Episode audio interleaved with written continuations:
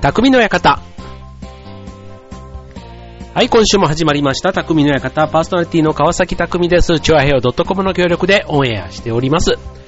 はい、えーと、ね、お盆が過ぎまして、ね、なんか、ちょっとね、えーと、夜は若干ですけども、エアコンを、うーん、なんだろう、寝苦しくて、こう熱帯夜みたいなのがなんか少なくなった気がしますよね。うん。昼間はやっぱりまだなんか暑いっていうかね、なんか日差しがやっぱりじんじんきますけど、なんか夜はね、意外と扇風機だけでもちょっと耐えれるかなっていう、なんかそ、そんな、えー、夏の後半戦ですけども。はい、皆さんいかがお過ごしでしょうか。ね、えっ、と、ね、僕の方はね、何をしているかと言いますと、あの、まあ、聞かれてもないけど一応言いますとね、あの、10月に、えー、まず劇団フーダニットの公演を控えてるんですけども、あの、今回僕2年ぶりに出演するんですけどね、結構ね、あの、ありがたいことに出番が多いんですよ。で、多くてですね、その分まあセリフも当然多くて、うん。まあね、なんかこれぐらい今までと比べたらなんてね、結構あの座長はじめいろんなメンバーに言われるんですけど、いやーやっぱりね、2年経って何が変わるかっていうとね、脳のね、記憶力、うん。いや、40代前半ね、なかなか思った以上にいろんなところが劣化してるなっていうふうに、特に記憶の面なんかはね、思いましたね。あとね、まだないんだけど、もうあと何年かするとね、視力、目がね、あの、来るよなんちって言われるとね、あの、ますますちょっとギョッとしてくるんですけど、あの、あ、目が来るって何かっていうと、あの、要は近くのものが、あの、見えなくなるっていうの？うん。要は老眼みたいなやつ、うん。があったりするとか言われたので、もうなんか、ね、怖いなって思うねんけど、まあ、いつかね、そういうのも、まあ、おい、なんかね、今日の点は別にね、あの、老いとかそういうね、あの、ちょっとそういう話ではない、ないので、うん。えー、ないんですけども、はい。まあそんなわけでね、まあ夏の終わり。なんかね、あの、夏の終わりってちょっとね、昔あの、夏の終わりのハーモニーなんていうね、歌もありましたけども、うん。なんかこうね、ちょっと寂しげな感じもありますよね。うん。そう。なんかね、夏の終わりのハーモニーなんて言ってもね、どれだけの方が知ってるかわかんないんですけど、井上陽水さんのね、いい歌なんですけどね。うん。でね、今日はあの、たまたま仕事で、なんかもう限界っすよみたいな話になって、何限界ラバーズって言ったらもう、目点みたいな。あの、すみませんとか、川崎さんすいません。それ本当ね、意味わかりません。ね、限界ラバーズってわかんないですか？まあちょっとね、話の流れ的にその限界ラバーズっていうのもよくわかんないんだけど、あの、ね、昭和っていうね、バブルの頃にこうね、一世を風靡したバンド、女性バンドですよ。それこそプリプリとかね、あの時代にいた、ちょっとね、パンク系というか、ロック系というか、うん、そういうバンドがいたんですけども、まあそんなのもね、結構私は嵐とかね、限界ラバーズとかっていうヒット曲をね、飛ばしたバンドなんですけども、まあそんなのもね、ちょっとね、思い出すと、なんかこうね、昔の頃のそういう歌とか、リズムというか、ビートというか、なんかね、こう、ね、40代の人って、こう、胸高まるというかね、踊るんですよ。あの、何年だろう？それこそ5年前、10年前ぐらいかな。あの、R30 的な、あの、30代とか35みたいな、なんかそういうのを世代にしっくりくるオムニバス版みたいな結構出た時期あったじゃないですか。うん。なんかまさにそういう世代が今まあ40代のね前半を生きているわけでですけども。はい。まあそうするとね、まあじゃあそんな40代のどんなね、青春時代というか、ね、20代、30代過ごしてたのっていうとね、やっぱり代表的な話で言うと、バブルなんですよね。うん。でもね、僕ね、バブルの頃まだ実は学生だったんで、まあ、じ実はっていうほどじゃないんですよ。だから40代でもね、やっぱりね、半ばから後半ぐらい、だから今の50前ぐらいの人たちが、一番ね、バブルの時代の、しかもお金が、うん、そこそここう、あの、先輩とかからもね、まあ、会社が景気が良かったりとか、あと先輩も羽振りが良くてよく飲みに連れてってもらったりとか、うん、なんかそういう、いい、ね、恩恵があったのが、意外と40代後半の人たちがまさにバブル真っ最、全盛期、ね、そんな時代だったということなんですけども、あの、このバブル、ね、今のね、20代、30代の人たちは、本当ね、景気が悪くなってから、ね、IT バブルが弾けた、そんな時代をね、えー生き抜いているというところで、本当ね、なんか昔のバブルが、なんか昔話のように、うん、なんか、こう会社の中でもね、やっぱりそういういろんな年代をね、渡り歩いてる人たちがいるわけですから、うん、なんかそういう話題になった時に、へえ、そうなんですか、なんていうのもね、僕もなんか、そんなに実体験として美味しいことがあったわけではないんですけど、なんとなくわかるだけに、うん、そのバブルの頃の話ってね、やっぱりこう、思い、もう20年ぐらい前の話ですけども、それでもやっぱりちょっとね、聞いてて楽しいなって思いますよね。ということでね、今日、えー、お送りするテーマ、ね、みんなが知らない、えー、バブルということで、ね、えー、お送りしたいと思います。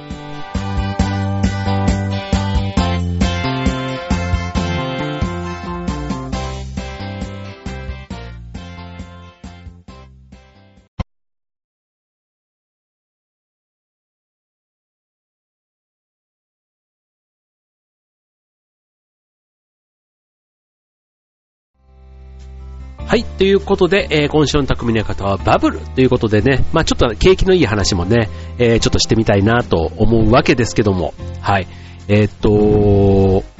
ね、こう、一体ね、何がすごかったって聞かれて、ね、このバブル景気と言われた、ね、えー、まあ当時のエピソード、ね、いろいろこう出していくと、ほんとね、なんか不況と言われるね、まあ最近でこそね、アベノミクスとかでこうちょっと、ちょっとね、こう景気が上向いてるっていう話もありますけども、ほんの1年前まではね、ほんともうなんかね、景気の回復が、なんか、本当かよみたいな感じのね、数年がずっと続いていましたから、うん。だからあの、今のね、本当にあの、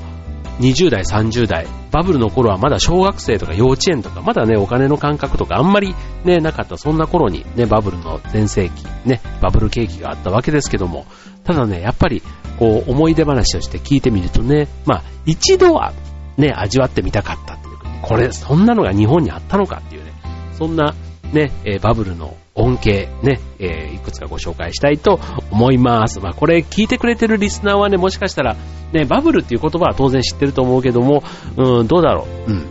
ね、ちょっとご紹介しましょう。まずね、仕事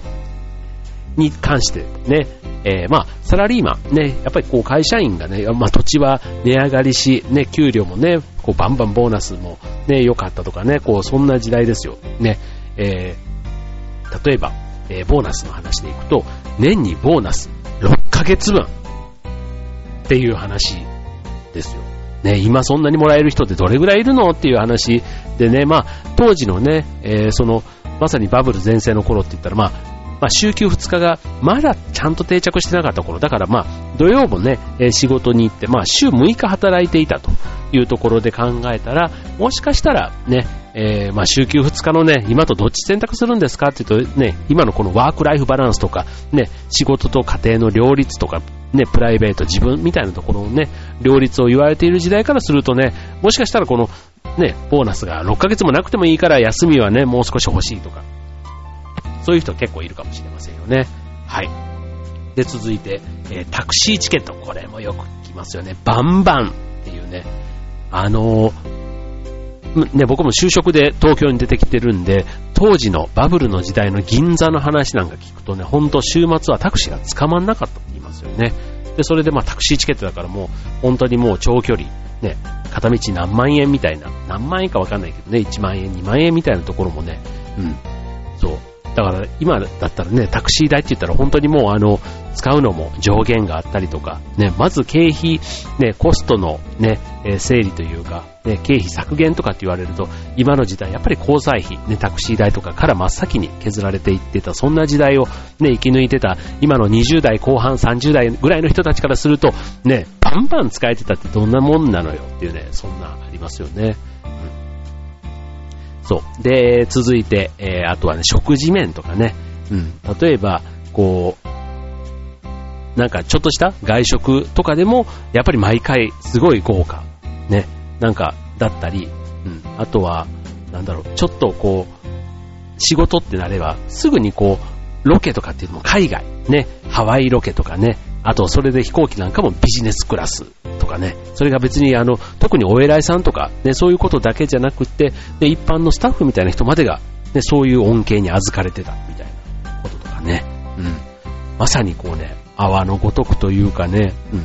あとはまあそんなね、仕事で行ってる、そんな出張の中にも必ずゴルフをする日がね、一日あったりとか、ね、なんか、ね、今こう海外の仕事なんかもね、それもまた、あの、インターネットとかね、ああいうネットが普及して、メールも普及してっていう中で、ね、いかにそういう出張経費をね、削るかなんていう、だから僕もね、やっぱり会社入ってからはそういう出張とか、たまたまね、仕事上ないことを、部署ばっかりをね、やってることもあるんですけども、うん。やっぱりなんか回数は減ったなんて話も聞きますしね。うん。だから、なんか4、50代のね、今の人たち、別に、別に出張ね、別に遊びに行ってるわけじゃないと言いつつね、やっぱり人生の経験の中では、なんか、会社のね、お金でそういう風に勉強させてもらえる、活かせてもらう機会があるっていうのはやっぱり羨ましいなって僕なんか思いますよね。うん。はい。あとね、なんだろう。うん。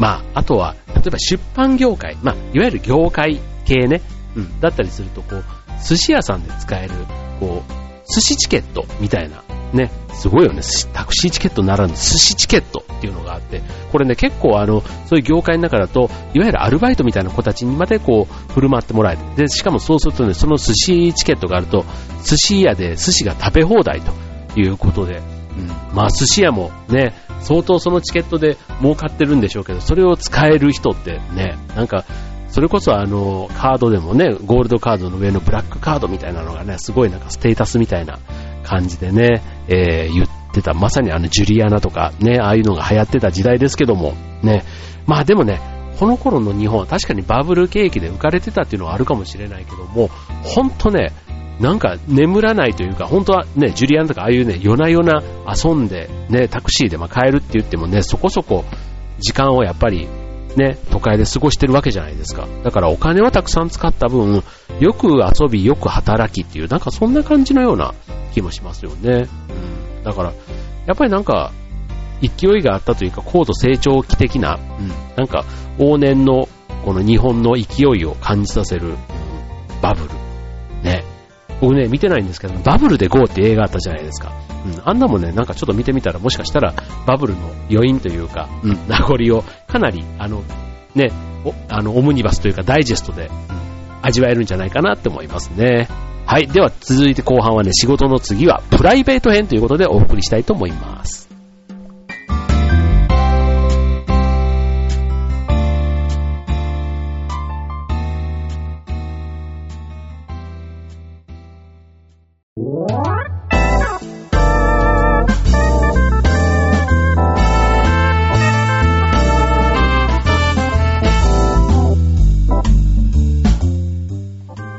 はい。というわけで、今週の匠の方はバブルということでね、えー、懐かしいバブルケーキの話を今日はお送りしておりますけども、やっぱりね、なんかこうね、バブルの時代というか、ね、80年代、90年代、ね、今のカラオケとかのね、歌とか聞いてもやっぱり、こう、懐かしいですよね。なんか工藤静香、中森明菜とかね、なんかこう、少年隊とか、おにゃんこクラブとか、なんかこうね、うん、なん懐かしいし、うん、胸がときめく時代。ね、どうなんでしょうね。なんか今の、ね、僕らが、その、こう、学生の頃、あとそういうちょっとね、社会人になった頃、ね、それぞれ振り返ると、なんかそれぞれの時代が、ね、思い出がある楽しい時代だったなっていう感じがするんですけども、うん、なんか、ね、こういうちょっとこの10年、20年ぐらいを、それこそ今の20代後半ぐらいの、ね、人たちからすると、ね、もしかしたらなんかそういうちょっとでもね、美味しいなって思えることが、アルバイトのね、学生の時のバイトの時とかでもね、少しでもね、なんか景気のいい話とかがあったりするといいのになると思うんですけど、うん。ね、僕らもちょうどそのバブルのなんとかって言ってた頃は、ね、学生だったりするんで、結構その社会人の人がね、羽振りよくこう、たまに飲みに行ってくれ、連れてってくれたりするとね、なんか、ああ、すごいな、社会人は、なんて言って思ったもんですけども、なんか数万円がね、全然なんか、紙切れとまでは言わないですけども、あんまりそういうね、負担を感じさせず払える大人っていうのはかっこいいなと思って、自分が今そんな風になれてるかなっていうとなかなかね、そんなことないなって 毎日ね、ちょっとね、あの、財布、とね、相談しながらやってる感じですけども。はい。で、えー、後半、ね、プライベート編ということで、あの、やっぱりね、さっき話、ね、触れたあの、ジュリアナ東京ですよ。うん。まあ本当あの、ジュリ戦とかね、あと荒木師匠とかね、覚えてますかね？僕ね、荒木師匠ってね、えっ、ー、と、今もやってらっしゃるのかな？銀座でね、ちょっとしたクラブというかお店をやってらっしゃるんですよね。うん。で、僕の、あの、友達が面識があって、で、荒木師匠の店って連れてってもらったんですけども、うん。あの、なんか、思い出しましたよ。うん。本当にね、当時の、もう、その時にお会いした時にはもうすでにジュリアナ東京が亡くなって17、8年経ってた時でしたけど、あ、じゃあもう15年ぐらいかな。あ、もうちょっとかな。うん、経ってた頃でしたけども、やっぱりね、うん、なんか、あの時は今みたいなそういう番組とかでもやっぱりたまにね、出られてたりするんで、うん、なんかそのインパクトっていうのかな、なんか一世を風靡した女みたいなそういう感じのね、えー、荒木師匠、うん、またちょっと一度お会いしたいなと思いますけども、はい。はい。ね、あの、ジョン・ロビンション、ジョン・ロビンソンか。ジョン・ロビンソンのね、あの DJ なんかもね、すごくあの、ジュリアン東京有名でしたけども、はい。なんか、一つ一つが懐かしいな。YouTube なんかでもしかしたら見れるかもしれませんね。はい。で、えー、続いて、ね、えー、まあ、さっきのタクシーの話でいくと、毎夜のように六本木に出歩き、飲み歩いていた。ね、えー、っと、まさに今の、ね、40代前半、僕らぐらいのね、えー、人たちが新人の頃、ね、えっ、ー、と、もう気づけばタクシーで六本木にいたみたいなね、連れて行かれてた。ありますね、僕もね、あの、僕の元上司ですけども、六本木が好きな上司がいてですね、11時ぐらいまで全然違うところで飲んでんのに、そっからなんか4人とかでタクシーに乗って1万円ぐらいかけて六本木に行くみたいなね。全然もうバブルの時代は終わってるんですけど、なぜか体力的にあの20代前半で非常にね、僕も元気だったっていうのもあるところに、それに応えてくれる上司がいたっていうね、まあ素敵な話ですよね。うん。なんかでも笑えますよ。あの、11時半とかね、も終電がなくなろうとしている時間帯に、家と全く反対の方向に向かうこの、あの感覚。もうね、しかもタクシーとかに乗る、タクシー乗って、高速に乗るわけですよ。うん。だからね、なんか、俺は今から どこに向かっているんだろうと思っているうちに東京タワーが近づいてくるみたいなね。うん。千葉から東京タワーに向かっている、このなんか、あの、でも、ほんとね、ちょっと、夢の、うん、あんまりそういうことをばっかりをやってたわけじゃないんで、たまにね、そういう先輩に連れて行ってもらうと、ちょっと、うん、終わってみたらね、その時すごいしんどいんですよ。あ、しんどいし、翌朝も結構後悔するんですけど、うん、なんか忘れてね、またね、誘ってもらうとついつい行ってみたくなると。うん。六本木。すごいよね。うん。あとね、銀座のクラブ。ね、これもね、行っちゃなんだけど、自分の金でよりは人のお金で行った方が楽しい気がします。はい。まあ人のお金ってね、まあ、なんだろう、こう、サラリーマンだったらもしかしたら会社の接待とかで行く機会があったりとか、逆に接待されたりしたりなのか、わかんないけどね、結構そういうところでね、使うことってあるじゃないですか。で、これやっぱり自費で行くとね、やっぱりちょっと高かったりする。ね、僕も行ったことがないけど、やっぱり行ったことある人に聞いてみたらね、そんな感じですよ。でもさっきのね、海外出張と同じで、経験できるもんならね、僕は経験したいなと、うん、思うわけです。はい。あとね、えー、っと、あとベタなやつで言うとね、仕事帰り。あの、トレンディードラマとか結構流行った時代じゃないですか。だから仕事帰りはスーツで、まあ当然スーツなんですけど、その、そこからプールバーとかに行ってね、あとカクテルで乾杯みたいな、あの、トム・クルーズのカクテルなんていう映画もありましたけども、はい、もうね、トレンディードラマ全盛ですよ。今の石田純一さんがちょうど30代、ね、えー、前後ということで、うん、なんかこう、家といえばね、こう、螺旋階段が家にあって、ロフトがついているマンションみたいな。マンションなのに2階があるみたいな。なんかそういう感じ？で、まさにダブル朝のとかが出てたあの時代ですけども、うん、なんか、憧れませんでした。僕憧れたななんか、ほんと、一人暮らしの友達のちょっとね、こじゃれたこう、インテリアというか、間接照明なんか入ってるようなとこ見たらね、もうそれだけで、うん、結構、うん、つけんつけん来てた記憶がありますけどね。当時大学生の俺みたいな感じで。はい。ね、なんだろう。キーワードで言ったらワンレンポティコン。ね。あとバブリーなね、こう、バブリーってね、よく言いましたけども、なんかこう、都会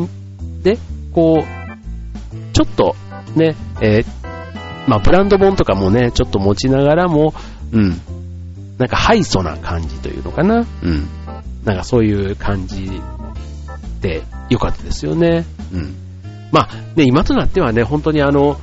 ね、こういう情報発信の、ね、メインはまあ20代、30代の人たちだって考えると、まさにバブルの話っていうのは、もうおじさんたちの過去の記憶でしか、ね、確かめることができない。あとはね、ちょっとした映像とかね、たまに出てくる。そういうのでしか確かめられないわけですけども、確かに、ね、こんな時代があったというね、ある意味、こう、羨ましいような、クレイジーなような、ということでね、うん、もしね、こんな時代、ね、これから来ることがあったとしても、ね、なんかこのね、一旦不景気というか、この節約モードにね、もう馴染んでしまったというか、もう慣れきってしまった、ね、僕らに、本当にそのバブルをね、乗り、荒馬を乗りこなせるのだろうかという、そんなところがね、え、改めて思うところですね。